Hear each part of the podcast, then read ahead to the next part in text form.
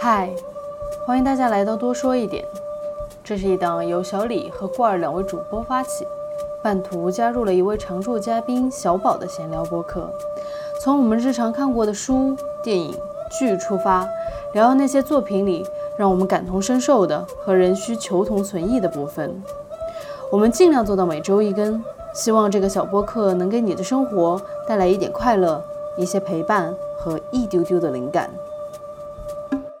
今天我们是要聊一个非常非常昂扬的电影，昂扬吗？真的吗？就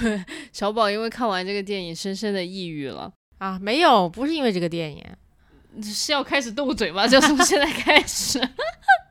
我们今天要聊的这个电影已经在那个广播里面预告了，就是叫《妇女参政论者》。哇，这个真的超级难打。就是当时我想在网络上面搜到这个电影的时候，我都搜了好几次，因为我老是打不对他的名字。就是小宝，你知道他为什么要叫这么复杂的名字吗？这这名字其实不算复杂，我仔细品了品，他那个“妇女参政论者”其实就是怀疑论者。就这种论者，你知道吗？只不过他有一条论叫做“妇女要参政”，嗯，所以这样就好理解了。在我们这儿是没有这个词的，这“妇女参政论”，因为我们的妇女。一直都在参政议政啊，对吗？对，你说的非常有道理。我我其实就是在那个片子的最后的最后，就一九四九年，它它就有一个那个滚动的字幕嘛，然后大概意思就是说，现在有哪一些国家和地区女性是有投票权的？对，就是一九四九年，对吧？我们中国人民就是妇女也可以参与在其中了。当然，就在这个之前呢，就是其实世界上各个。地区，然后其实挺多的国家的这个妇女都在为这样一个可以参政议政的一个权利付出了非常多的努力。代价。对对对对对。然后这一部电影它的设定就是在一九一二年之前发生的一个事情，就是讲的英国的呃这样的一群妇女为自己的这个权利争取的这样的一个故事。嗯，那我们还是进入老三样的第一样吧，就是进行一个剧情的介绍。我来说吗？好的。自问自答。哎呀，这个电影呢，说的就是一百年前英国妇女争取投票权的故事吧，一句话就可以说完。但是比较特殊一点的呢，是这个电影没有选择啊一个运动当中的领袖啊，或者是比较激进的、比较突出的人去作为主角啊，也没有采取一般那种啊大事件拍摄大事件的过程当中多线式呃多线程叙事的这种方法。就比方说我拍一会儿这个人的视角，拍一会儿那个人的视角，没有，他就是选了一位非常普通的女性啊，以她作为主角，以她的视角。呃，对，Word，然后连名字都这么普通，反正呢就是拍这样一个普普通通的人怎么样半推半就的走向运动前线的故事吧。嗯。所以一般来讲，我我认为像这种电影啊，它都会有两条主线的，至少两条主线。一条呢是作为整个系统的这个社会是怎么样发生变革的，一点一点哈。然后另外一条呢是在这个电影当中，这个个体他自己又是如何改变的。这两者肯定得放在一起看嘛，毕竟就是一个人他肯定是身在一个系统里面，而这个系统又是由人组成的等等。啊，但是因为种种原因嘛，我们呢就只聊其中的一条线啊，那就是个体的变化。你这个说是个体的变化，听起来就非常的不昂扬。是我，我就会说我要讲一个女性成长的故事啊。谢谢这个昂扬担当啊，小李，好吗？罐儿有什么要补充的吗？关于剧情和前情提要？没有，你们说的都非常好，求你补充一点。就我发现，哎，我们已经走字儿了五分钟，除了听了郭二笑两两次以外，然后完全没有听到他的声音。没有，我没什么补充，但是我可能会对这个剧情有一些问题。我觉得电影拍的特别漂亮，是我对这个电影的第一感受。它的颜色用的很高级，然后把女性脸上的光拍的非常的柔和。就是你知道，哦，女导演是爱女性的，在一九一二年，我不相信他们是穿着那么漂亮的衣服。尽管被压迫成那样，但是他们的服饰还是那么精美，对吧？这个东西你就不太信，嗯啊嗯，所以我就觉得女导演跟女编剧真的很爱女性，这个能看出来。但是我一直在脑补，是不是因为他们。想告诉观众说，女性的这个权力斗争，它就是一个细水长流的事情。所以这个片子拍的如此的平淡，如此的差了好几口气。我我当时看完会有，哎，会有这种感觉。就比如说，为啥这个莫德，对吧？他一直以来受这种压迫，但是就是没有觉醒啊。然后呢，被误认为参政，自己是这个参政论者，反而觉醒了。我就觉得特别的突兀啊。我其实也有这个问题。我本来在，我想说，我也有同样的问题想要。要请教大家。然后现在没有大家，只有 就这么仨，啊就只有小宝你能回答啊这个问题了，因为这是我和罐儿的共同问题。那我也有一个很相似的问题哈，就是一般电影当中，我觉得哈，我觉得如果我是一个导演或者我是一那个讲故事的人的话，我会赋予这个主角更多的选择的权利和空间。就但这在整个电影当中，我的一个感受是。这个女主角好像是为情为情势所迫才走上了这条道路，嗯对吧？就哪怕就是她，比方说她也就是充满着好奇去了一个集会，然后莫名其妙的在会会议当中就被打了，然后被关了，因为种种原因没有及时放出来，所以她就相当于离家了好几天。回到家之后，丈夫没有安慰她，反而又把她臭骂了一通，到最后甚至把她赶出了家门，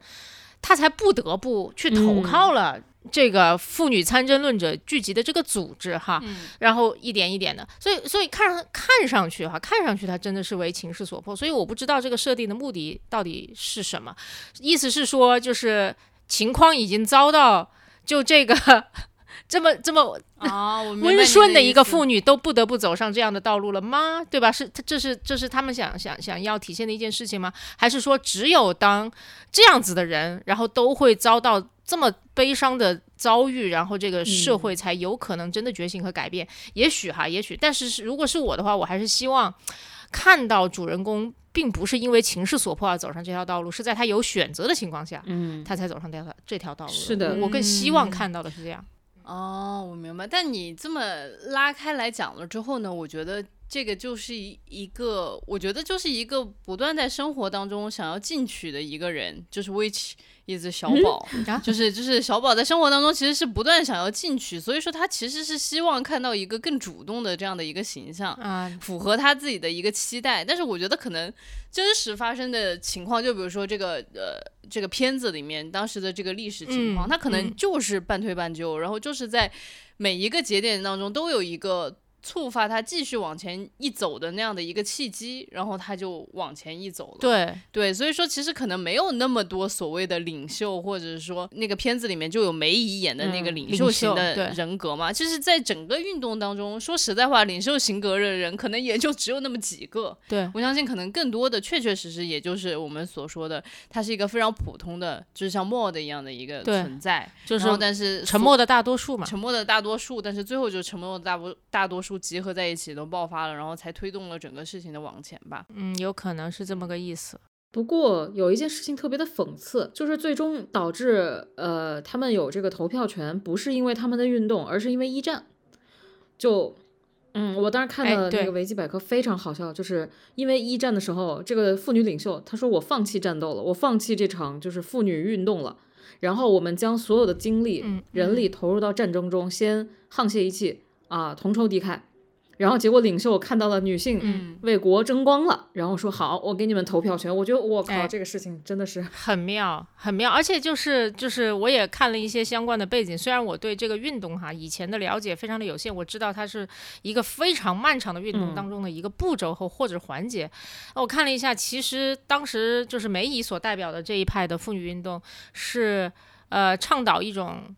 叫做什么来着？不伤害人生命的一种暴力，对吧？他是用这种手段的，所以就是，然后，但是在那之非暴力前，不合作吧，大概就是这种感觉的他其实有一定程度上的暴力，但是不伤害他人的生命。但他针对的不是你的生命权，不是任嗯何人的生命权，他针对的是一些人的财产权。哦，那里面有一句话我印象非常深刻，就叫有两个吧，一个叫做就是说嗯行动起来别说了，对吧？嗯然后还有一个就叫做暴力才是男人们嗯听得懂的语言。然后我当时就觉得，我哦想鼓掌，你知道吗？啊，但是同时呢，就是在非暴力，同时也有那种非暴力不合作的运动，然后进行了五六十年，悄无声息，并且备受嘲讽，所以这个是很妙的。包括哈，我觉得梅姨所代表的就是历史当中的梅姨，然后在一战前后说的那些话。我觉得，我觉得不能够单独来看，就是如果没有他们这种所谓的打砸抢的这些行为，然后他就是说白了，梅姨如果没有之前那么剧烈的一个抗争，那她在战争来临时候的妥协就会变得毫无价值。哦，啊明白你的意思。其实是一样的，我相信就是今天可能这这这这个电影，其实我觉得他也是选了很有意思的一个一个派别，然后去去说哈，他没有像很多就是选择用更主流的视角去看这场运动的人一样，去歌颂非暴力不合作的运动当中那种圣洁的形象，他相他相反，他却选择了这样一个其实充满了争议的这样一个流派。嗯，我觉得你刚刚那个解释可能帮我解答了我的刚刚的那个疑惑，就是郭儿说的那个讽刺的点，就是为什么在他们放弃了去抗争之后，然后他们反倒去获得了这样子的一个权利。就好像一个人跟你说，我今天要把房顶掀了，你说怎么可能？但他说那这样不行啊，那我就在窗户上面呃多开上，我就在墙上多开一扇窗户。他说这可以。所以我觉得其实梅姨所代表的这个运动就是掀房顶运动，他也知道可能不行，但是就是说当当当他激起了足够多人的关注甚至争议的时候，然后大家各退一步，是说我只需需要在墙上面开上窗就行了啊，大家就都各退一步就接受了。所以就当然我我相信身处历史潮流当中的个体是很难有就这样子的自觉的说我是在掀房顶还是我是在开窗户，但是大家都扮演了就最后推动改变当这这个过程当中不可或缺的一个角色，这个是大历史当中的哈。但是其实我觉得郭儿刚才提出那个问题是很有意思，也是我想探讨的，就是片中女主角的这个 mod。他作为他一个个体，他也看不到历史潮流的走向，对吧？嗯，那他的觉醒是怎么产生的？就是我自己感觉它就是一个循序渐进的这样的一个过程。嗯嗯，就是其实我本来还想稍微梳理一下他的整个的这个这个变化的这个过程。他一开始的时候实际上是被他在洗衣厂的那个同事带着去的，去参加了一个什么证词。他当时其实只是想去陪伴着那个 Viola，他可能觉得那个女性特别的坚强，敢敢说敢言，对吧？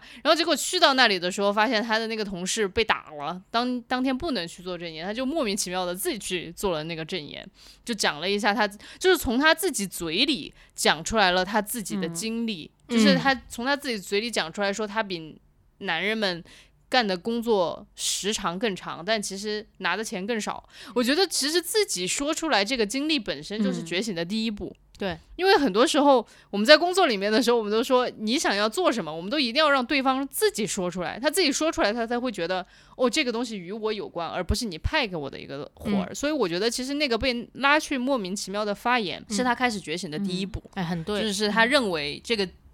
这个不公平的经历，他突然认为这个事情跟他自己真真相关，然后后来又是去参加那个第一次集会，然后。听梅姨发表演说，然后莫名其妙的入狱了，然后到后面被赶出家门来。我觉得被赶出家门就已经是一个很大的事情了。对，你想作为一个作为一个人，你没有可以帮你挡风避雨的地方，你想想你自己是有多么的没有安全感。然后这个时候其实就是他的那些女性的伙伴们把他接住了，所以说我觉得这是又把他往就是嗯妇女参政论者那个方向去推了一把，然后再到后面一个暴击，娃儿被领走了，就是我觉得孩子被领走这件事情对所有的女性来说，就是是一件不可想象的事情。嗯，对，而且是因为她自己老公的无能，说实在话，然后就把小孩给领走了。我对，我就看到那里感觉这里真的就就是真的顶得慌，我 这看到那里真的很生气，嗯。一个男的吧，然后你又觉得没面子，所以要把这种女的赶出家门。赶出家门之后，你又照顾不了自己的孩子，然后又要把自己的孩子送走。我觉得心里就在想，你真的就是，哎，反正确实就是看人生气啊，对，然后到到后来就是他的敌对势力嘛，就是应该是反对女性参政的这些人。对对嗯，对对，他就是其中有一个人就觉得他应该是最落魄、最薄弱的一环，因为他又没有地方住了，小孩也没有了，家庭也没有支持了，就还想去贿赂他，就说，哎，嗯，对吧？就是你要不然帮我们做点事儿，做间谍，意思就是对，就做间谍。然后结果他反倒没有。其实这一点我还挺好奇的，就是为什么他在被贿赂的时候，其实他其实有一点那种走投无路的阶段。就在这种走投无路的阶段，有人给你抛出这样子的橄榄枝，他竟然没有接住。我觉得这个点我也是挺好奇的。然后再到他后来去看到 Emily 的死。他的一个同伴之一的死，然后我就觉得，就真正的迈出了那一步。他就说，呃，自己毕竟是一个女性参政论者，就是他在之前从来都是很温和的，就即便是参与了那些集会，他也不认可自己这样的一个身份。嗯对我觉得他最后的那个蜕变还是很明显的。反正我大概梳理了一下，就是这几个关键节点，我不知道你们有没有要补充的。我本来确实没有想明白，然后后来我刚才可能想，我想到一点，就是如果你长期你生下来就被关在一个监狱里，然后你也不知道这个监狱有门儿，你能有一天能走出去，然后突然有一天有人把这个门给你嗯。打出了一道缝儿，跟你说你把这缝儿扒开你就能走出去，我觉得大家都会疯。就是你闻到了自由的味道，但是自由这种嗯。东西又是本来就根植在人的这个基因里的，DNA 里，对对对，所以我觉得它是 DNA 动了，然后就就想着说哎我要我要我要杀出一条血路给自己一个自由。然后第二点，我觉得因为她是个女的，就但凡你是一个女的，你都能明白做做女的是啥是什是个什么情什么况。感觉？对，所以你就会站在你应该站的那边。啊，郭儿说的很好，一个就是做人，对吧？你 DNA 动了，人就是向往自由的；还有就是做女人，你做女人你就知道你过的是什么日子。嗯，就然后小李刚才说那点，我其实我觉得能解释，就是他那个为什么最后没有被被贿赂，对对，我觉得因为他失去了所有他能失去的东西了。对，如果他接受贿赂，他能得到以前的东西吗？我觉得未必。但是如果他们不去战斗的话，他可能会失去生命，失去更多。我觉得他他是衡量了自己失去的和得到的，所以去选择说我要去战斗。哦，我当时看的时候，我还就是说了一个那个谚语，我也不知道为什么脑子里面突然有那句话，叫“光脚的不怕穿鞋的啊，其实就是这个意思。”。对，我们刚刚就是聊了那个就是 mod 它的整个的那个发展线，其实它发展线当中有一个有一环我还也挺有疑问的，就是。他们在去赛马会的时候，他的那个最后了啊最对，后那最后的最后，就是他在去赛马会的时候，他的那个啊 Emily，他的那个同伴，对他就是真的是英勇就义，直接冲到那个赛马的马道，就是赛赛道上面去，然后就被那个马撞死了。死了。然后这件事情就上了基本上所有的报纸的头条吧，甚至说好像在国际上面都得到了非常大的一个关注和反响。那但那个时候我就是说，为什么 Mod 在最后没有冲出去？你的意思是说，就是在 Emily 然后都已经牺牲了的情况下，，Mod 其实不不不，就是默默的走过了去嘛？就是他他们明明可以同时间冲出去的，然后只有 Emily 一个人去送死。然后我当时看到的时候，我就想，嗯，这个片子马上掉一颗星在我这里，女主角竟然没有牺牲，革命没有觉悟，对不对？哎，我觉得这就是最有意思的地方。你看好 Emily，其实一开始在片中那个路面就是这个监狱里边，然后非常应该算是非常坚定的一个人，对他一直在节食，嗯。绝食，绝食，嗯，然后他们胸前那个徽章吧，就是 他们那个组织哈，就是会给每一次入狱给他们发一个徽章，然后那个他徽章上面也有很多杠杠，片子就是没有选他，就是没有选他，就是选了一个相对软弱的人，我不知道为什么，但我就觉得也许大部分的女性，尤其是活在今天的女性，其实更能够同理。那个 mod 她的现状吧，肯定的，嗯，就是我们就是呃又觉得不满意，但是就是一步一步是被启发过来的，但同时在要冲出去冒那么大生命危险的时候，又会有犹豫。就是我能嗯理解莫德的这个行为，我觉得他是软弱的，他在、嗯他做不出来为革命牺牲的这这个事情，但是他后面的那个反转就很有意思，就在 Emily 死了以后，你能发现，哎，明显事情开始有推动了，然后他跟那个呃 Edith，然后站在一起说，对对对，我们要继续战斗，然后还拿起那本书说啊，Dreams，对吧？然后我当时对想，嗯这个女主有一点点茶，但你不觉得这就是人类吗？对，就是站在我突然想到一个理论哈，就是它它它算是就是产品创新的一个理论，但它同时也可以解释非常多的社会运动，就是在所有的。观念，如果你把观念也当成一个产品的话，那在市场上面永远有一群特别先锋的人，然后领先于所有人去尝试它。叫 early adopter。Yes，那就嗯英文就交给你了啊。然后，然后接下来会有下一个阶段是什么？我忘记下一个阶段是什么。反正它分成四五个阶段吧。然后最后还有一批食就是食食古不化的人，然后那群人是没救的。但是中间，然后会有中间的绝大多数都是要看到这个产品已经几乎没有风险的时候，他才愿意去会去尝试的。嗯所以其实实我们这个社会上面，大多数人就是大多数人，他们就是任何产品、任何观念，然后采取就就它符合这个正态分布的这个逻辑。嗯，所以我就想说，就是如果换换到这个，把这个理论用来去解释我们一开始说为什么要挑墨的这么一个平平无奇的人来拍，大家就会知道说，他们最后真的能胜利，就是因为已经像他这样平平无奇的人，最后都被参与到这个整体的推动改变的大军里面来的时候，才才会有真正的改变发生。如果其实真的只是那些 early adopter 一直在喊。在特别大声的向大家传道授业解惑，其实那个是不会形成真实的改变的，他可能只是声音很大就还没到那，份上，对，嗯就还没到那份儿上。呃，然后，然后其实还有一个问题，我也特别想问问你俩，就是 Edith 是药剂师嘛，然后她的老公其实一直以来就非常的支持她做这些这个就是推动妇女改变这个的运动，然后但是其实莫德的丈夫就完全不支持他的妻子。我其实能够理解莫德的丈夫 Sunny 不支持他，嗯，我其实问的是为什么 Edith 的老公 会支持他？支持是在那样的一个大的环境之下，你想啊，就是一九一二年，应该是一百一十年前的英国，嗯嗯，对，就是那个时代，就是一个男性，他怎么会那么去支持他的老婆，要参与到整个妇女要去有更多的话语权的嗯这样的一个运动当中去？嗯、我的解释哈，我的解释是他不是支持他老婆的观点，他是支持他老婆这个人。怎么说呢？就是他老婆杀人放火，他就只好跟在后面擦屁股。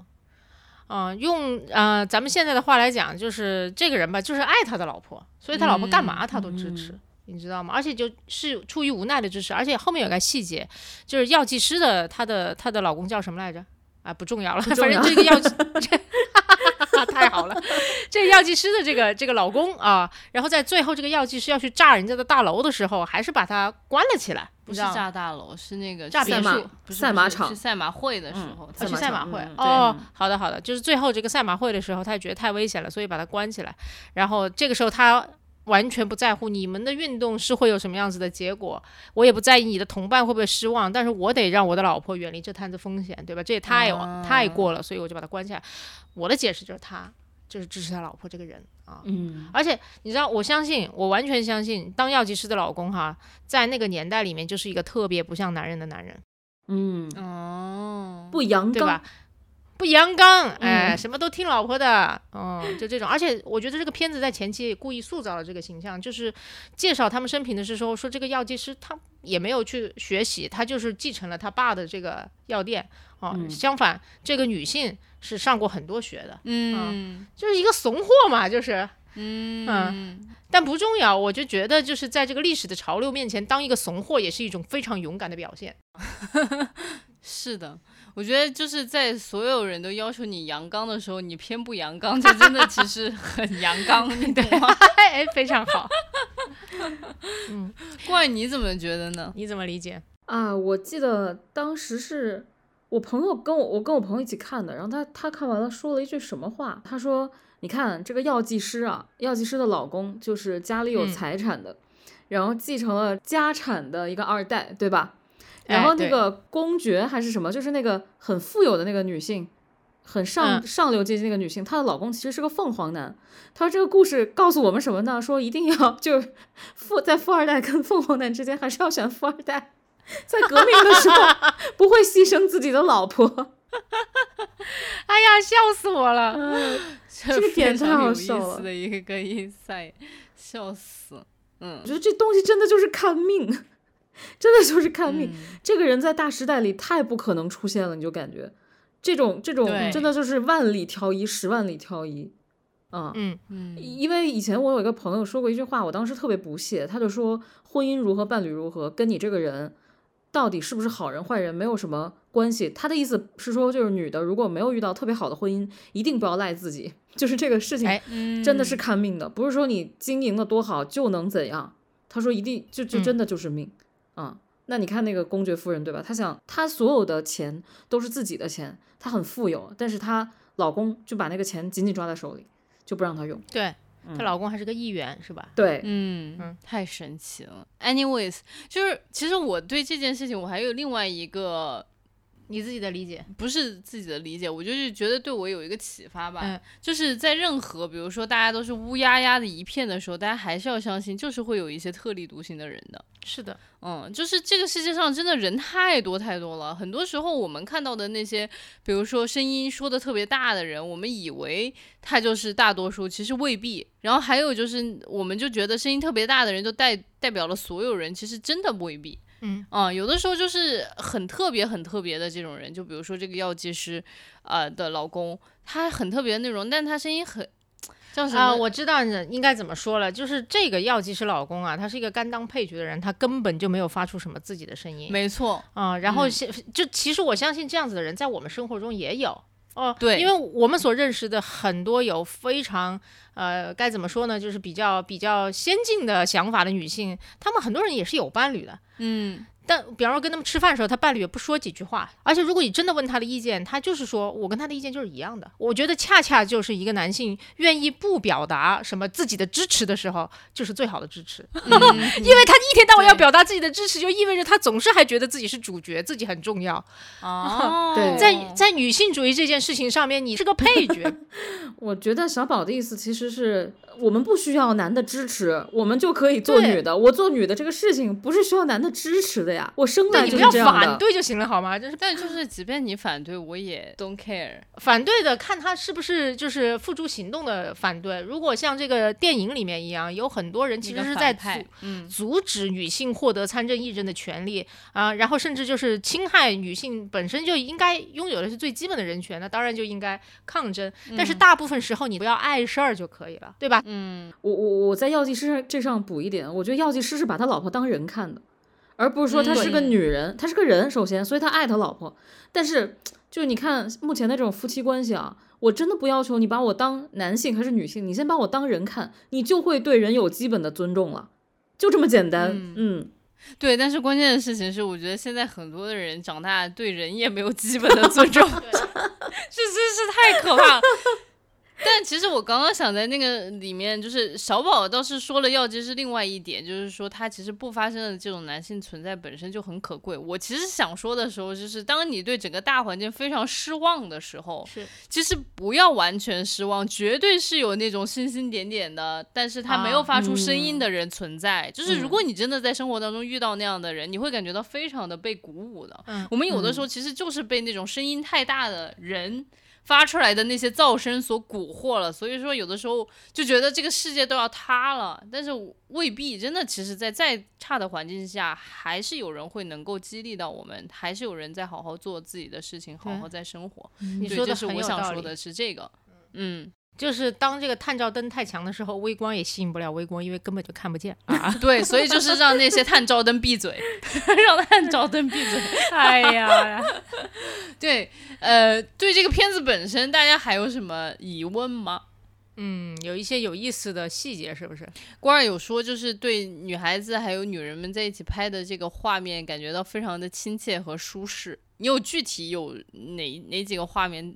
让你有这样子特别深刻的印象吗？其实我很感动一点，就是中间那个 Violet，她不是怀孕了，她要退出嘛？对，她本来是一个非常激进的女性，然后拉这个莫德下水了，啊，上船了，结果自己她中途要跳船，或者说她自己要退出的，然后莫德当时也觉得就是我被骗了。你不能这样对我，然后他，然后这个女的就把手放在肚子上，然后莫德就一切都明白，去去理解了。我就觉得，如果啊，男性之间也不会发生这种事情，因为男性不会去自己孕育生命嘛。嗯，我觉得他们没法做这种理解啊。但是女性，你知道，就是你你是一个母亲，你你肚子里还有一个生命的时候，我允许你的脆弱。就我觉得这种理解跟支持让我特别感动。嗯，真的呃，我特别能感同身受这一点，是在于其实昨天晚上的时候，我们有呃上一个课吧，就是那个课就是一种小组的练习，就是让大家把自己心里面的这种情绪给讲出来，就是比如说我感觉到非常的孤独，感觉到非常受伤，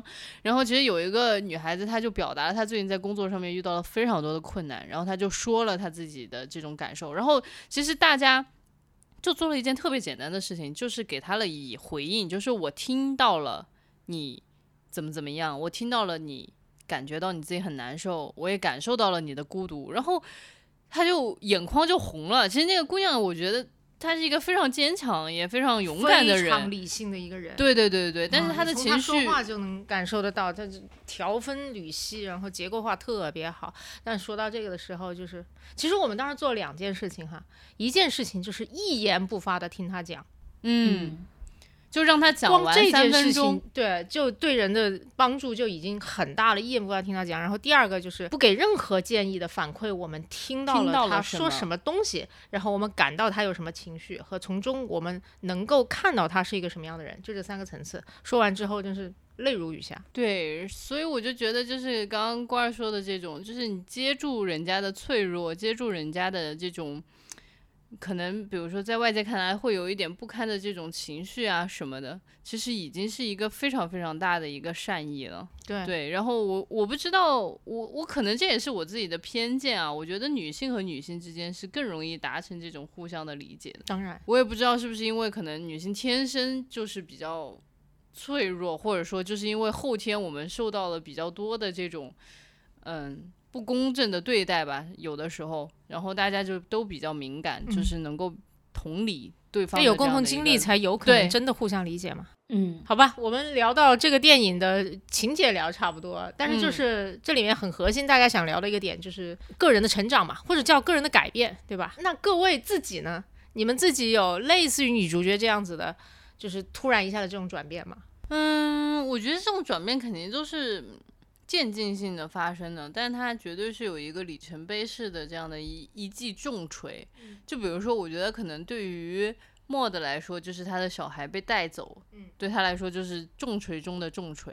然后对于我来说，我觉得我生活当中最大的一个变故就是我爸我妈突然跟我说我们家道中落，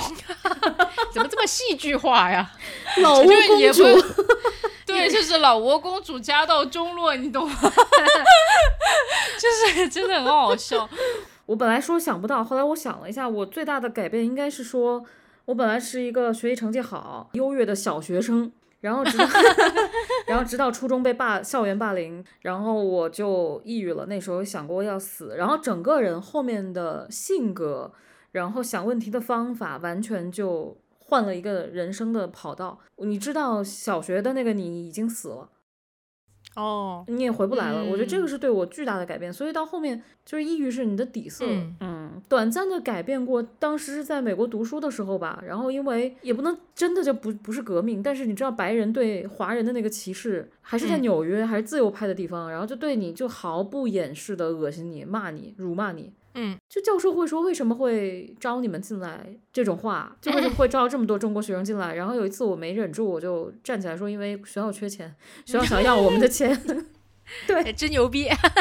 我后面就会主动的，就攻击性非常强。在美国的嗯时候，会主动去捍卫一些呃所谓的这种没必要的。你后来我觉得这没必要，因为在乎的人没有我们想的多。是的，好的，刚才呢，我们其实把整个 电影剧情里面很多东西都聊完了，包括个人是怎么成长的，怎么改变的。但呃，一定会看到的一件事儿是，家庭在女性生活中扮演的非常非常重要的一个一个角色。是的，嗯，嗯。所以就是你们怎么看，就是家庭在女性成长的过程当中所扮演的角色啊？因为我看到有不少豆瓣网友说，就说电影里面毫无疑问，家庭就是这女的绊脚石。嗯，其实其实我确实是这样的，因为你问这个问题之后，我就脑子里面想了一下剧情里面几个有两个场景吧，都是跟嗯家庭相关的，我印象特别深刻。第一个就是莫的第一次真的是莫名其妙被抓，抓完了之后呢，然后老公就是对她一阵痛骂，就是你想想被关了，我觉得肯定有一周或者怎么样吧，对对吧？然后回来了之后，就是首先。一一顿臭骂根本没有关心你在里面吃不吃得饱、穿不穿得暖，根本没有问这些问题。然后最后被放回来之后呢，莫的还说我给你 make tea，就还要给她老公煮茶喝。我的当时的一个感觉就是 what the 就就是啥？就是 我还给你煮茶喝，对？吧？然后而且你想想，小朋友一周多没有见到妈妈，就是嗯，他心里得多难受啊！女主得多难受，还得要给他煮茶喝。我觉得这件事情真是巨大的讽刺，我真的是因为在那个时候，我觉得在家庭结构里面，女性在一定程度上就扮演一个仆人的角色。是所以他回到家里就有巨大的歉疚，因为我五天没有履行我仆人的义务呢，你知道吗？对对对对大对离谱。对，确实是这样。啊，这是第一个场景嗯嘛，然后第二个场景就是那个 Mod 当时就在问她的老公，就是说如果我们有一个女孩，她会怎么长大呢？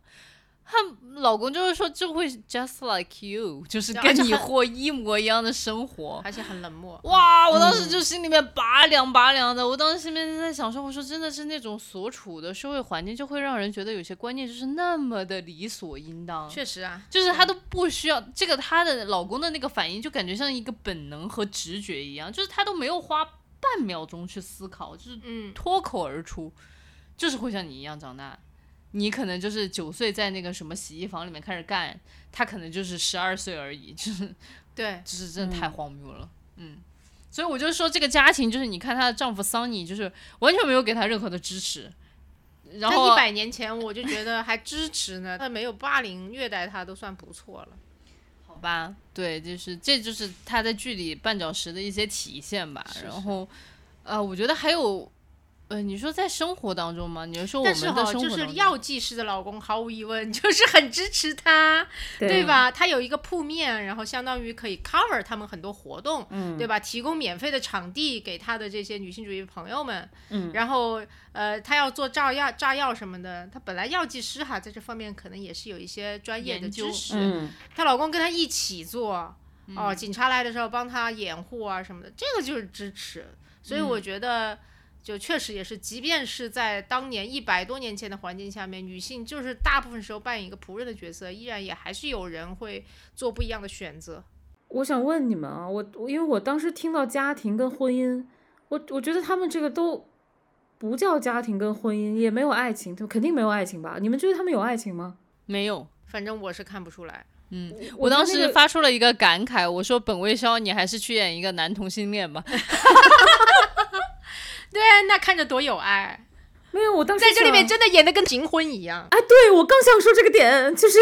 你也不知道是小本对吧？因为他自己的问题演成了一个行婚，还是因为那个年代太过冷漠了，他演成了一个行婚。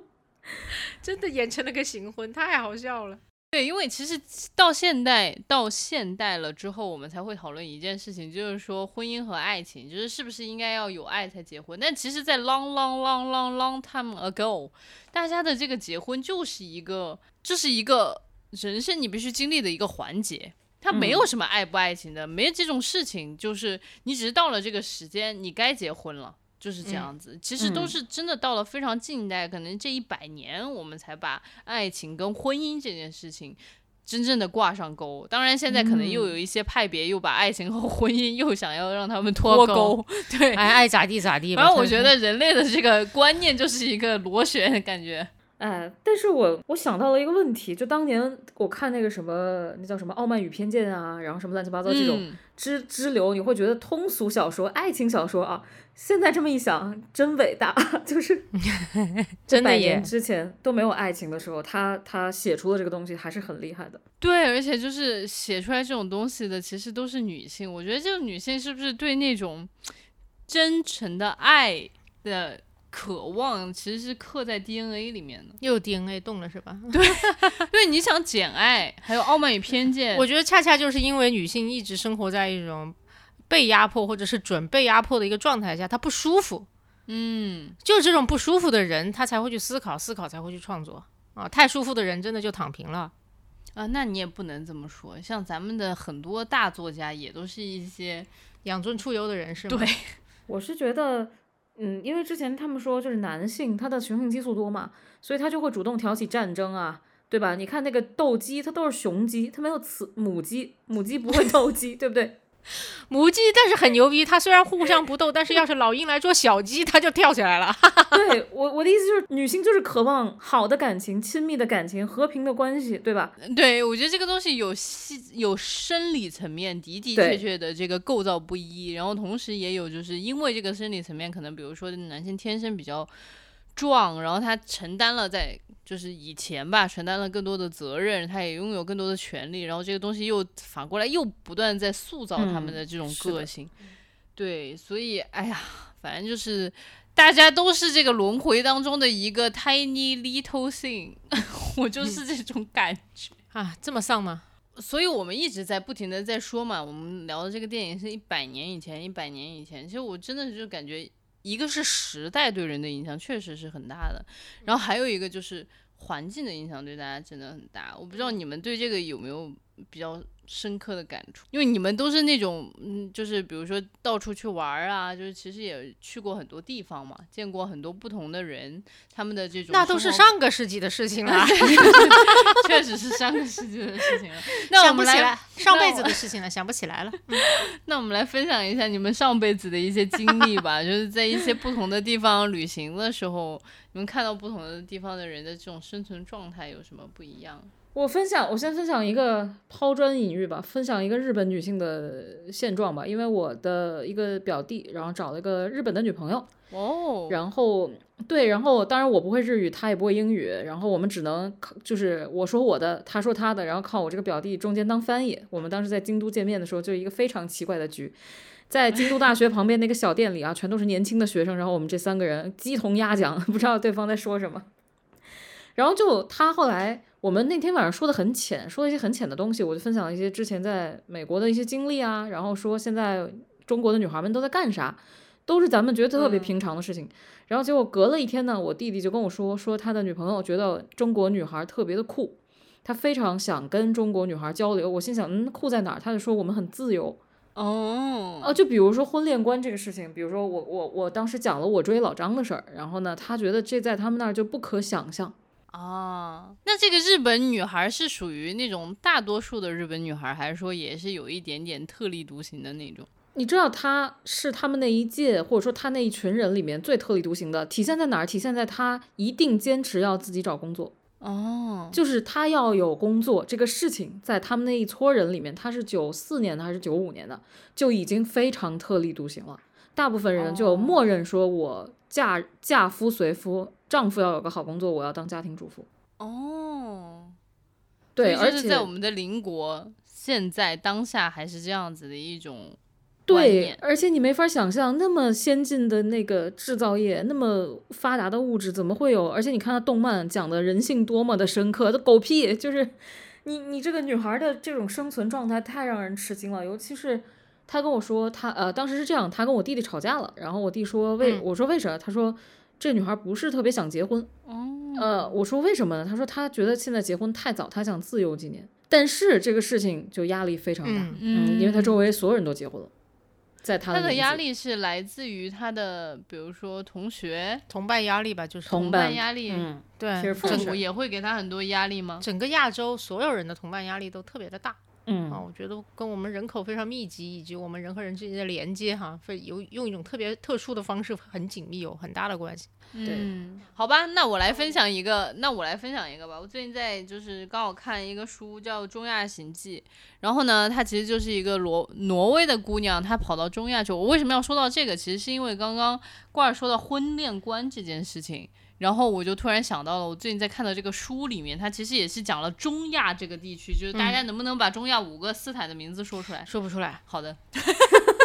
就跟巴巴爸爸似的，说不清楚他们一家到底叫什么。嗯，对，就是大概就是中亚那个地区，他们的婚恋观其实真的也还是非常非常的，就是在我们看来啊，我觉得现在看起来会有一点不可思议。我想念的是一个塔吉克斯坦的一个男孩，他是说什么？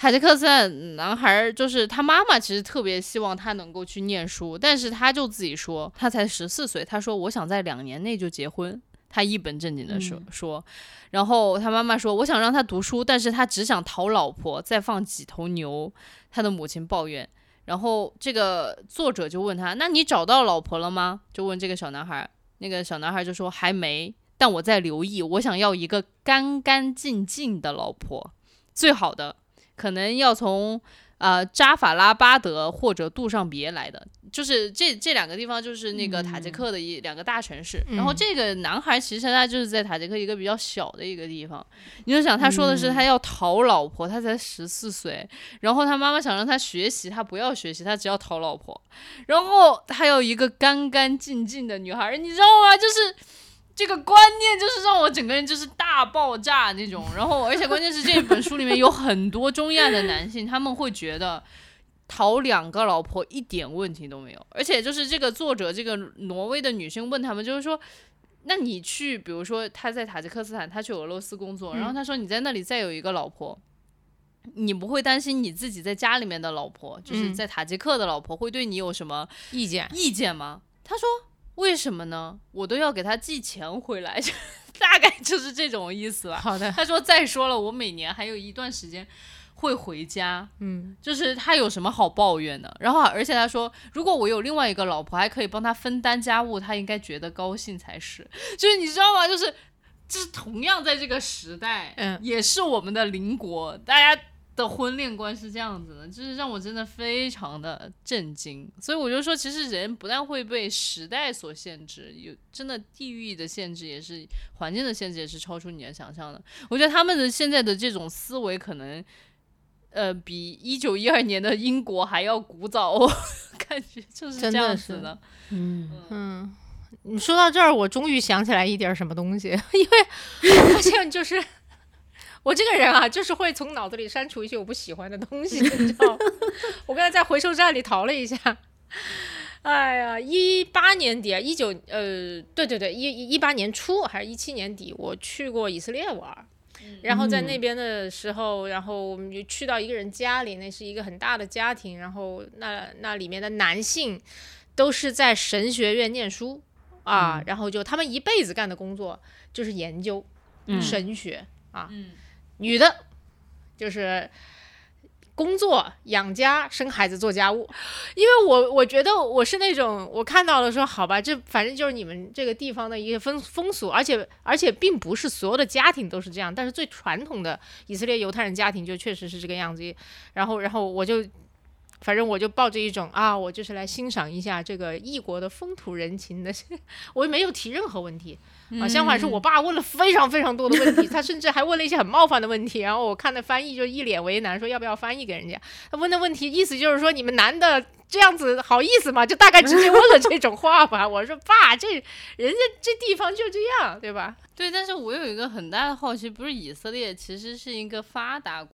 这就是很嗯妙的，你知道我们参观了一整天，然后他那里有有非常先进的科技嘛，对不对？然后有可能全球最好的教育，但是其实你去到一个传统犹太人家庭，发现是这个样子，然后你就觉得哦，还挺，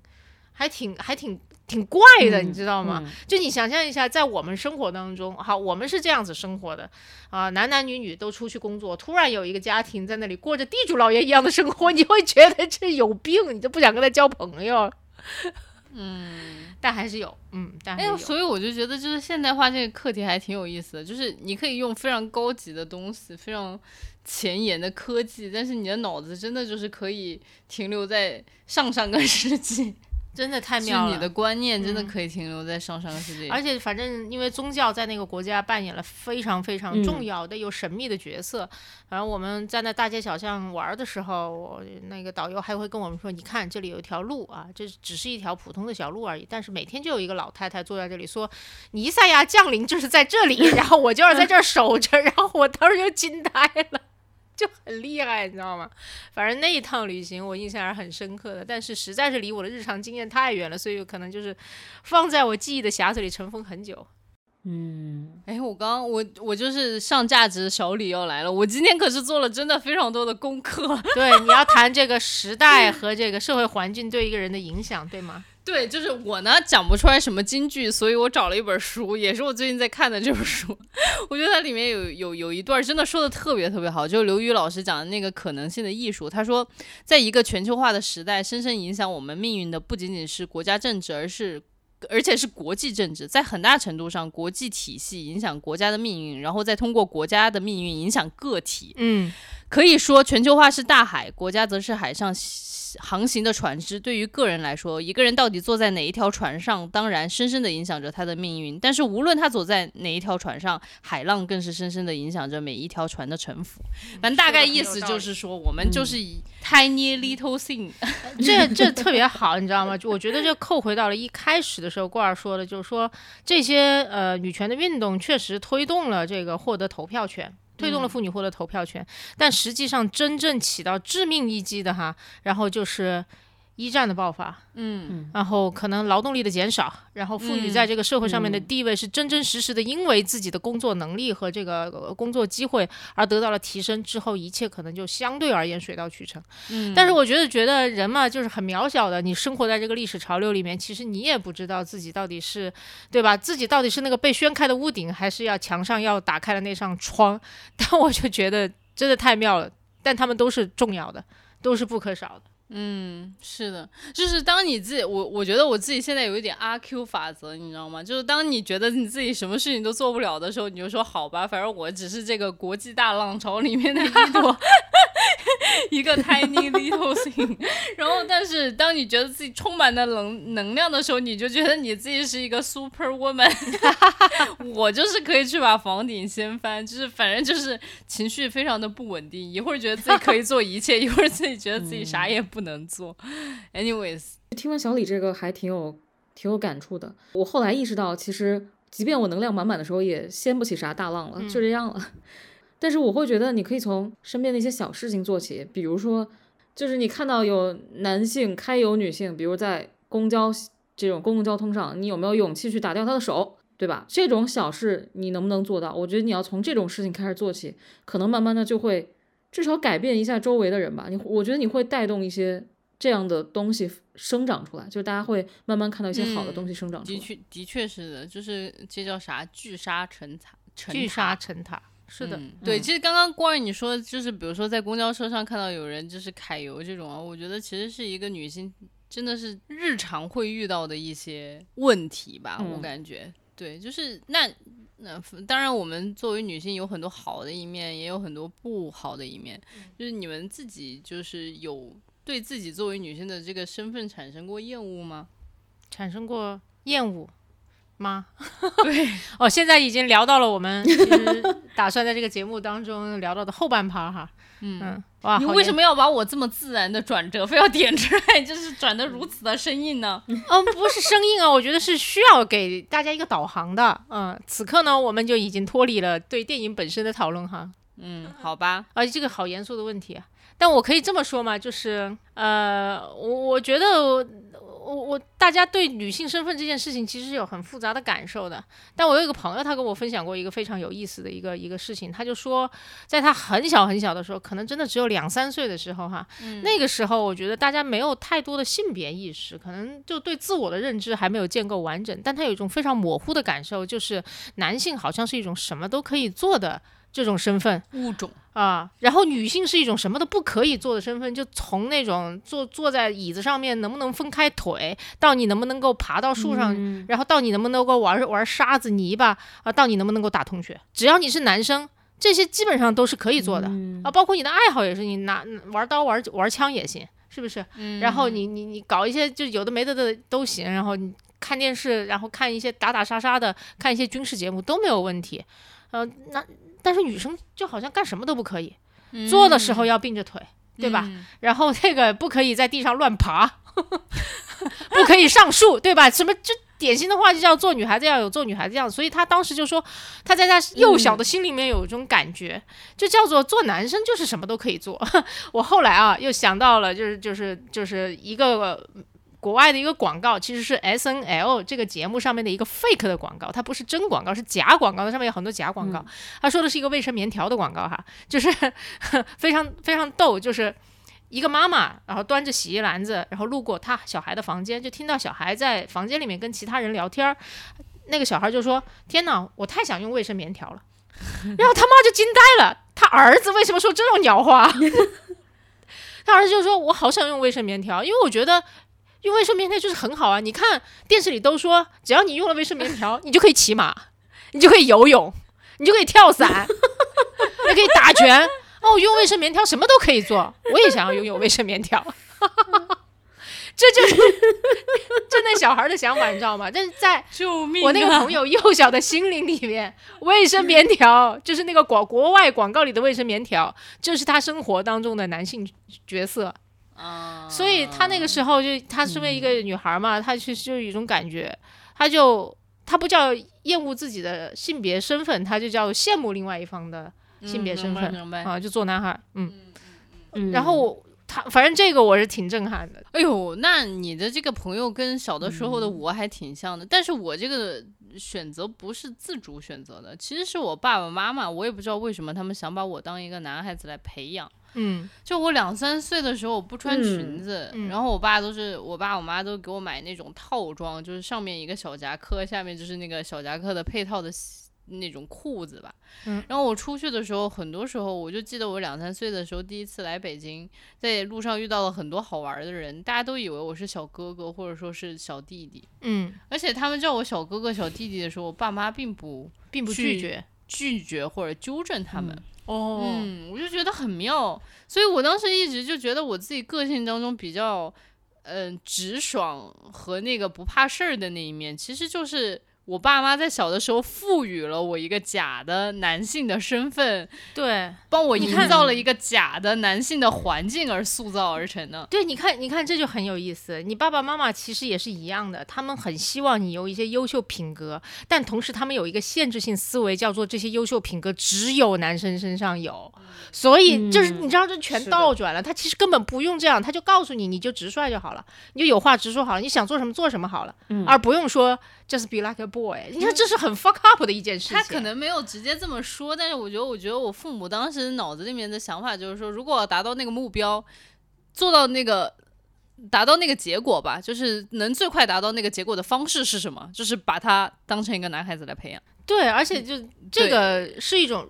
但是说老实话，如果这是一种观念上的一种误会的话，我觉得还有我小时候，我爸妈有一种很真实，这绝对不是什么观念上的一种误解哈，他就。他们有些时候也把我打扮成男孩儿，尤其出去玩的时候，因为他们觉得这样安全。我觉得我身上有一件很妙的事情，就是我一直以为我，因为我一直有点性别认知障碍，就是不知道自己是，也不是，也不是不知道自己是男的女的，但是你好像觉得自己作为女性的这个身份不太对劲。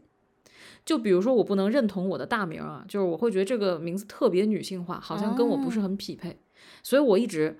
就不会叫自己大名，就会起一个所有人都会叫我另嗯就现在用的这个名字。就你似乎忘记了你的大名是什么，因为你就觉得她好女。我之前一直以为我是厌恶女性，直到后来我的心理咨询师点破了，他说你可能是因为厌恶自己，所以才觉得自己是男性。哦对，所以还是厌恶的是男性。当然，这种厌恶从哪儿来的，我们也没有，可能是因为小学发生的一些事情吧。就是小小学的时候，男生就会嗯掀你裙子呀，然后这种狗屎一样的事情，对，然后你就可能从小就对对立性别有一种不安全的感觉。然后直到我六年级的时候，我妈把我头发全剪掉了。当时我觉得我妈的那个想法很逗，她说因为女孩子留长头发会分大心离。谱。为什么呢？对对对就是想要打扮自己的头发，所以就会分心吗？呃，真的，我现在就是聊到这儿，我就感受，就算有任何人对自己的女性角色产生过怀疑啊，或者产生过厌恶，其实都是对整个社会的厌女情绪的一种投射，你知道吗？就你在大环境里面总会对反正我沾染一些。这大环境真的是女孩长头发，对吧？短头发说你没有女 女女人味，女孩不像个女孩；长头发，长头发女生那就分心啊，营还有说一些奇怪的话，就叫做头发分掉了你所有的营养，所以你脑子供养不足。我小时候确实听过这种说法的。那我说，我当时就有一个反应，就是和尚是不是最聪明？一个反问。头发长见识是短吗？对吧？哎，我不知道，反正我剪完短头发以后，确实觉得放飞了。你去男厕所也不用排队了，然后因为我剪完短头发就跟个男的一样，然后，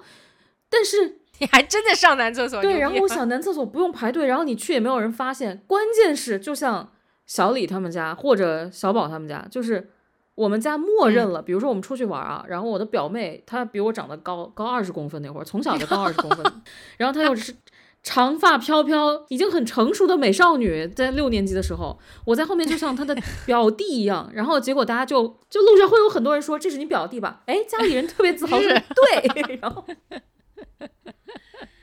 哎，你知道很妙的，就是至少在我们小一点的时候哈，我现在是什么个情况不是很清楚，大家非常非常警惕一个男孩，他想要打扮的像女孩一样，嗯。或者他身上体现出一些女性特质，但是一点都不嗯排斥女生身上有一些男性特质呢，嗯，对吧？哪怕到成年人世界也是这样子，成年人世界现在开始会有一些人，会好一些，点对不对？还还嗯会好一些，但是就是相对而言，一个女生身上如果有男性特质，大家是很接受的，甚至她会更受欢迎。无论对男对女，你知道吗？大离谱。然后，但是如果男生身上有女性特质，还是有蛮多人会很反感的。我就觉得大离谱，真的是好讨厌。嗯，哎，但是我觉得其实刚刚我们说的这些很多东西吧，其实都是我们上一代的女性，她们在整个比较这种有大的这种对嗯女性厌厌女的这个环境之下的一些投射，就投射到比如说我们这一代来了，对吧？嗯，就你们自己真的嗯意识到上一代女性她们面临的这种不太好的大的环境和这种困境是啥时候？我我举一个特别离谱的事情，我姥姥有三个女儿，但是呢，刚认识我们家人的时候，大家会觉得我我们家乱伦，你知道吗？为什么？是因为我姥姥让我管姨夫叫舅。然后呢，美其名曰是说这样叫亲，但其实我知道是因为我姥姥特别想要儿子，哦，对，就把他认成了舅舅。对，所所以就经常我们出去说介绍，你看明明是一对夫妻，说这是小姨，这是谁？这是小舅，这是大姨，这是大舅，然后他们说，嗯，怎么这俩人还结婚了？你知道吗？就非常离谱，非常离谱。哦，明白，这确实是，就是这就是被那种那种观念荼毒之后会会做出来的事情。对，然后还有一个特别好笑离谱的事情，我爸是一个洁癖，然后我爸也是一个做家务的男的，是不是听起来挺好，挺了不起的？但是我爸是这样的，就今天我擦了三嗯遍地，那你就我妈得擦四遍。非得让他多做一点。你看我爸的，我爸的那个心态是我作为一个男人，都这么顾家了，你不是应该比我更顾吗？就是这种，你知道吗？就哦，明白明白。那我也有这种，其实我觉得我也是通过观察男性、观察长辈男性在饭桌上的举动，嗯，就是意识到了爸妈妈的这种困境，或者说大姨小姨的这种困境，就是啥呢？就吃饭的时候，他们长辈男性说话永远是最大声的，他们说的观点都是一些天马行空，真的完全不着调的观点。大概就是我国又造了第十艘航母了，大概就这种。有的时候就是可能，比如说，就是大姨或者说我妈就会反对这种观念嘛，嗯。就稍微说一句，就是哎呀，你别说了，就是就是在乱扯胡扯什么，然后他们就会非常的愤怒，然后就说给我闭嘴，或者说再说我扇你两耳光，就这种，就是嗯。真的就是会用我们的家乡话说这种话，然后就是大家就会很安静。嗯，那我就觉得就是说，咋了呢？饭桌上不让说话吗？就是饭桌上不能说，呃，我都不是说饭桌上吧，就是说身上生活当中不能说一些跟你观点相左的话，是吗？还是说他们就是感觉只要你说跟他观点相左的话，你就是在不尊敬他这个人，就是在冒犯他这个人？你知道吗？就是我遇到过更离谱的。你们那个呢？好歹男性还有一些愤怒，你知道愤怒也是一种反馈。我是见过饭桌上，但凡有个女生在说话哈，然后那里的男的可以不给这个女的任何反馈，就当没有的是听到，就当没有听到一样划过去。有些时候就在你这个逗号打上的时候，然后他就开始插入说自己完全不相关的东西了。然后我觉得，如果是我是那个女生呢，我会觉得相当相当的就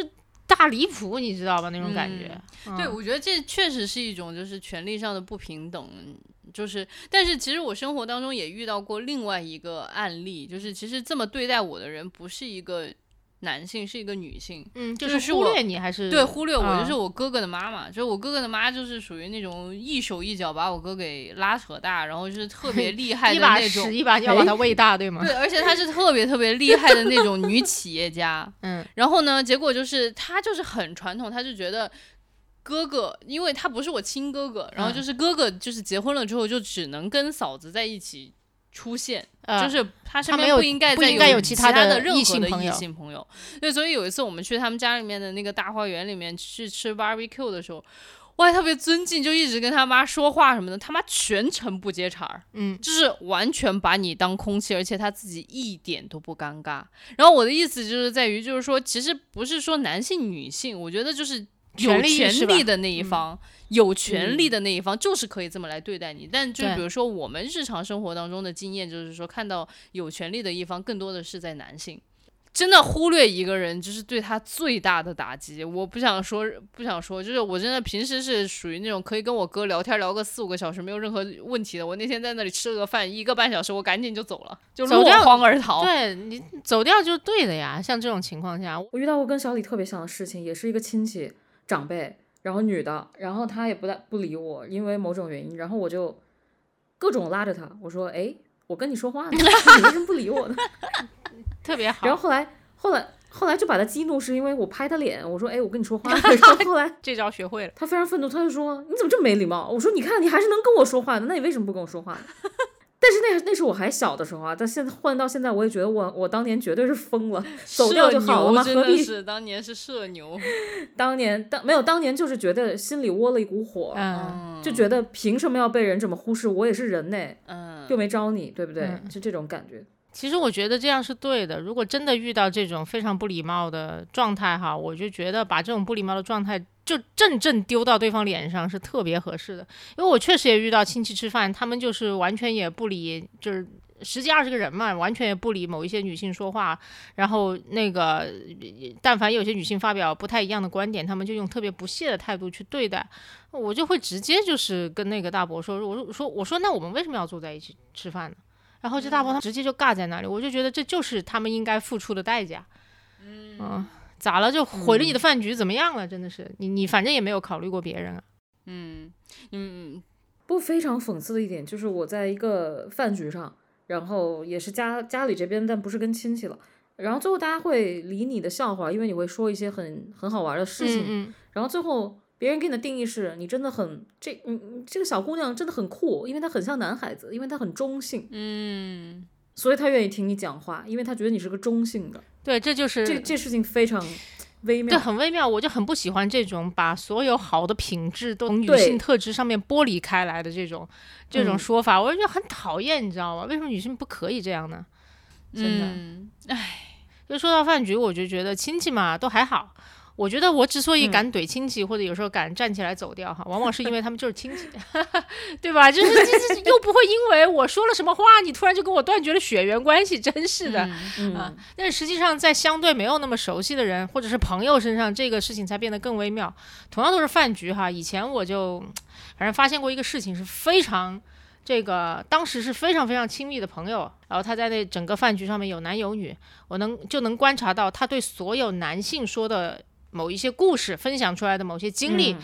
他都表示肯定和惊叹，就说啊，真的吗？哇，好精彩啊！就这种这种这种接梗，你知道吗？嗯但凡是个女性说的东西，他就说不会吧？怎么可能呢？都是奇葩经历哇！他的那种你知道吗？深入骨髓的这种差异对待，我的天呐！观察到这个之后，真的就是内心对这个人真的就是画一把大叉。但是其实是很难觉察到的，就是很多时候你只是会隐隐的觉得哪里不对。你知道吗？我真的跟他讲过这件事情，因为我觉得我还是那种，就是如果我我会问自己一个问题：你把不把他当朋友？如果你把他当朋友，我觉得这件事情是有必要跟他说的。你知道我跟他说完之后，他什么反应？他说真的吗不会吧？不会吧？怎么可能呢？然后我就画了把大叉。好的，我知道了。哎呀，但我绝对不是帮他说任何的话，我嗯就想说，有这种觉察本身是很难的一件事情。嗯就是我也不知道，如果突然有一天有一个我非常亲密的伙伴来跟我说我有这样子的问题，我的反应会是什么？我我确实也遇到过有人给我指出来一些问题啊，然后那个我我觉我能够理解一开始的那种防御心态，我就不说具体是什么了哈。但我遇到过两种，第一个呢，就是我会跟他认真解释，我没有那个意思，嗯我没有那个嗯意思。嗯然后比方说，我觉得好多时候，反正我遇到过两三次，都是指出我某个观点不对，我会跟他解释，这不是那个意思。我就说解释完了，然后现在不知道我说清楚了没有？他说那好吧，就这样子。然后我也会跟他说、嗯说，呃，我不知道是此刻你根本找不到理由反驳我，因为我知道我这个人解释力很强哈。我不知道是你就觉得此刻你没有办法反驳我，但心里面还是不舒服的呢，还是说 OK 你嗯彻底的已经接受了？我说没有关系，如果你还觉得怎么样的话，你可以再跟我说，我会补这么一句。但是我也遇到真的就是我有问题，嗯。然后我会跟他表达我巨大的这个遗憾和痛苦，你你懂吗？因为我我会告诉他，我说被这么说，我特别特别难受，而这个难受很重要是因为我确实错了，我觉得这一点都不丢人，嗯。说老实话哈。嗯。嗯好，吧为你点赞，你是一个很有勇气承认自己错误的人。我我也只敢说我承认那些我看得到的错误啊。我觉得小宝这个男性朋友是这样的一个位置，因为他在男性的圈子里混得很舒服，他很习惯这种环境，就像我们说的这个电影一样，就是那个警察，你记不记得有个胖胖的警官？嗯，对吧？然后有的女的忽然在你面前绝食七天，真的要死了，被插了这个鼻饲管了，嗯，她才突然意识到，哦，原来会有这样的事情。那如果你这个男性朋友没有一个女性说掏出一把刀在他面前说我自杀了，因为你羞辱我，我觉得这个男性他他是不会有任何觉察的，是的因为，没有任何的这种反抗的声音。嗯，就非常平顺。可能你去跟他讲的时候，也是抱着一种比较平和的这样的一个态度，虽然平和、严肃，但是可能不够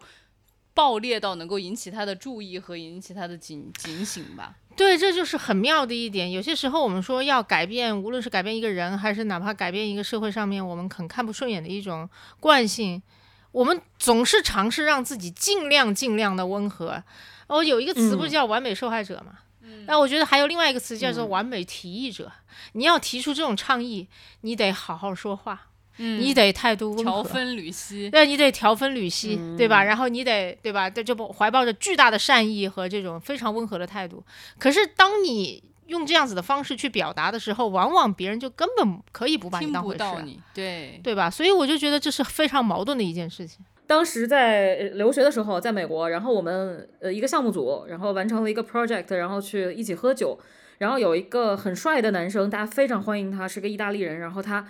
就是很多女孩都跟他 hook up 这种，然后后来我们喝多了以后呢，他就对你表现很亲昵，然后去搂你，然后对吧，摸摸这儿摸摸那儿的，嗯然后其他女孩就很很享受，甚至是。嗯然后我就我就像一个炸弹一样，我就炸了，你知道吗？他觉得非常不可置信，当时他很尴尬，然后事后他还跟我讲，就说。第一啊、他没有不尊重我的意思，嗯他觉得这个是一个他常态的事情，他没有想到我反应这么激烈。嗯我说：“对，你摸的不对，你知道吗？你摸的地儿不是不是该你摸的地儿。”然后 好欣赏然后对，然因为因为当时闹得真的不太愉快，就是就是我就像疯了一样，确实像疯了一样，我觉得很不舒服。嗯然后第二，他的点在于说我，因为他很帅，很有魅力，没有女孩拒绝过他，嗯，所以他觉得你为什么会拒绝我？我觉得他更 care 这一点，你知道吗？哎呀，太好笑了。但是在后面的就是后，因为后面我们又二搭三搭了，因为一共就这么点儿人，然后他就不会再对你说一些黄色玩笑，对，然后也不会对你动手动脚，反而会对你很尊重，因为他知道他不尊重你，你就会疯，你知道吗？就是发疯是有用的，朋友们，有是有用的。嗯，对，郭二的这个案例还是证明了很多事情。其实你看，其实郭二是个很勇敢的人，但当我自己在面对这种事情的时候，我就是一个怂货，真对，小李也遇到过。我真的是一个非常怂的怂货。我当时才进公司工作，然后我当时进的是一个外企，然后就在那种公司的年会上面，就有那种法国的。呃，男性高管走过来，然后摸我的背，就是上下的搓了两搓，然后 你知道吗？我当时没有来得及疯，我就吓住了，就是我就不知道应该如何是好。同时，我觉得是不是我产生了幻觉，你懂吗？就我就极力的想要去能够合理化这件事情，就是他为什么会对我做这件事情？我因为我当时心里面在想说，哎，我也觉得很好笑，就是大家就是年会的时候，我还穿了一个就是把脖子都圈住了，虽然就是露袖子，然后下面是一个特别长的那种长裤，就这种情况，我说我都穿成这样了，你摸我，有这种感觉，所以就再一次证明了，就跟你穿多少根本一点关系都没有。对，对我就是我那么就是你穿的少，他摸你的背；你穿的多，他摸你身上的布料，是吧？这真的是很恶心。说我看看这什么料子做的，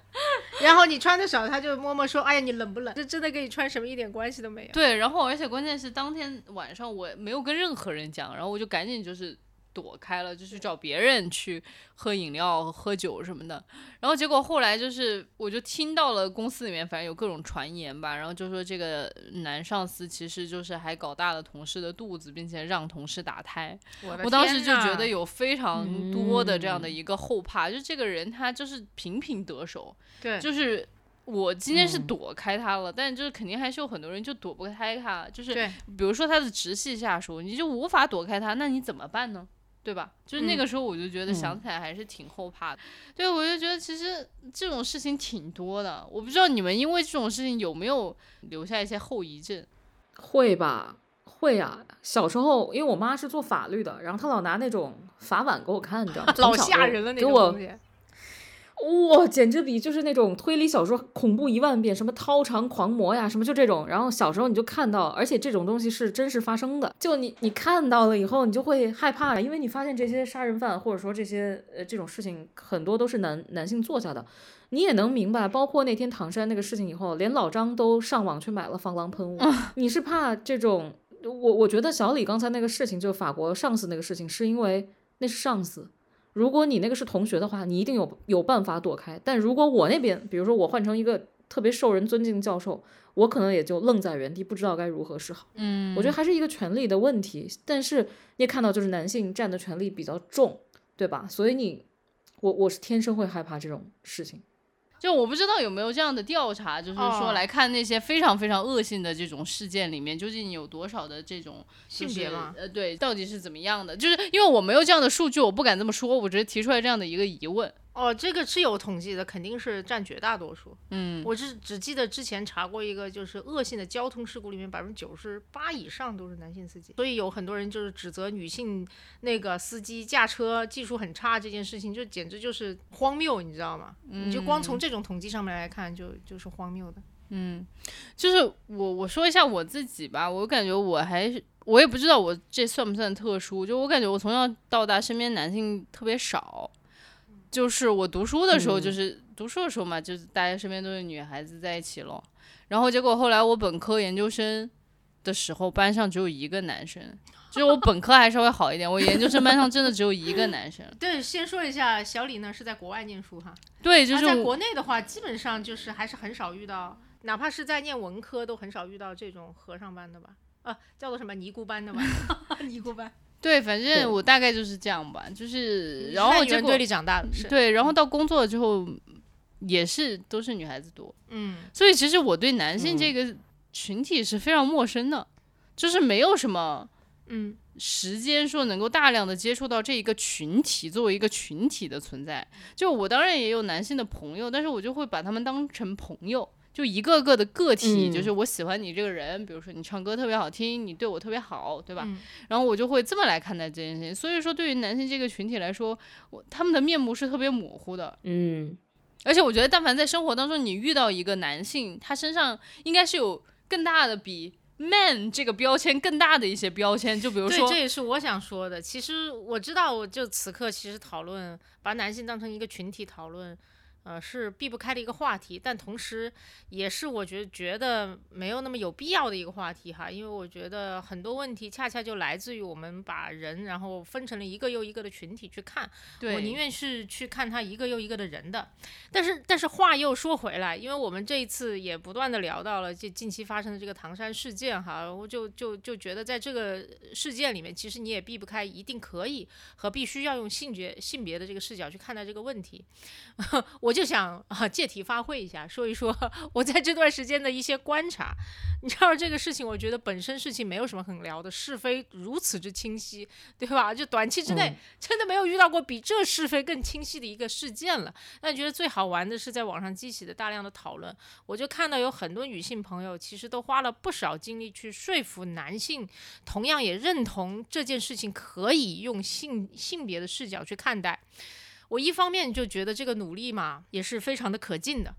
但另外一方面呢，如果一个议题非得需要男性认同它是个性别议题才可能得到推动的话，那这个议题就推不了了。你从逻辑上面来看，是不是这样子？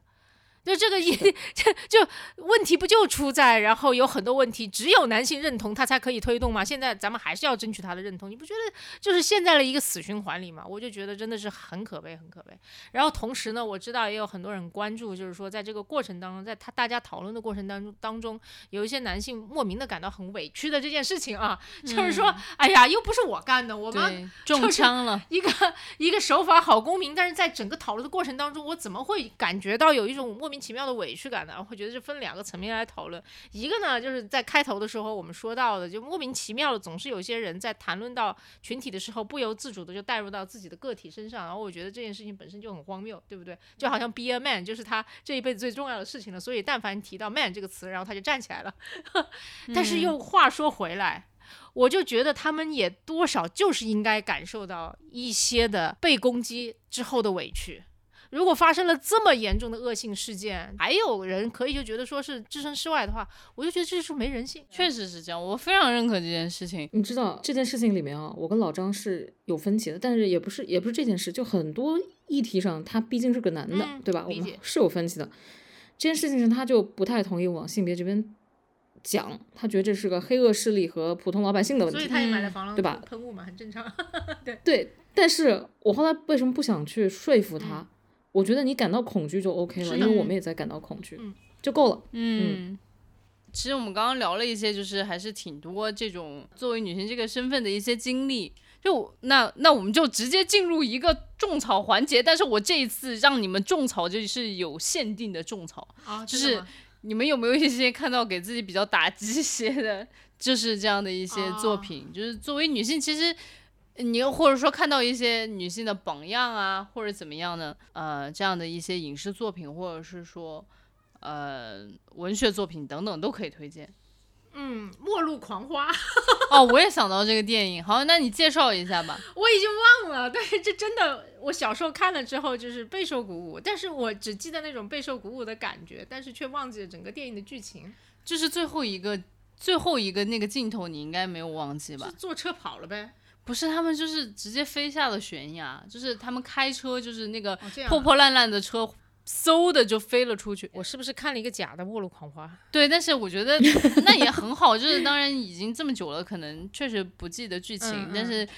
的的确确那个东西就是给大家带来了一种非常自由、非常振奋，然后非常冲破桎梏的这种感觉，就很好，推荐大家去看。对，怪有什么吗？这个我的限定主题的推荐，就是有一个作家，呃，叫弗兰勒伯维茨，哇，呃，然后他做了一档节目叫《假装我们在城市》，哦，他其实弗兰，对，这是一个纪录片，嗯我我一个对话纪录片。刚开始我是想为了看纽约才看这个纪录片的，嗯因为我太想纽约了，他就是在纽约拍的。然后等看完了这个以后，你就会发现，她作为一个人，作为一个女性，她身上那种力量感，然后她的那种勇敢，会特别激励你，让你觉得你的生命可以再燃烧的旺盛一点，嗯，是给我这种鼓舞的感觉，所以我非常推荐，B 站上就有全集。行，那我们就下周再见啦拜拜下周见拜拜拜拜 you don't know me i'm not just one of your many toys you don't know me don't say i can't go with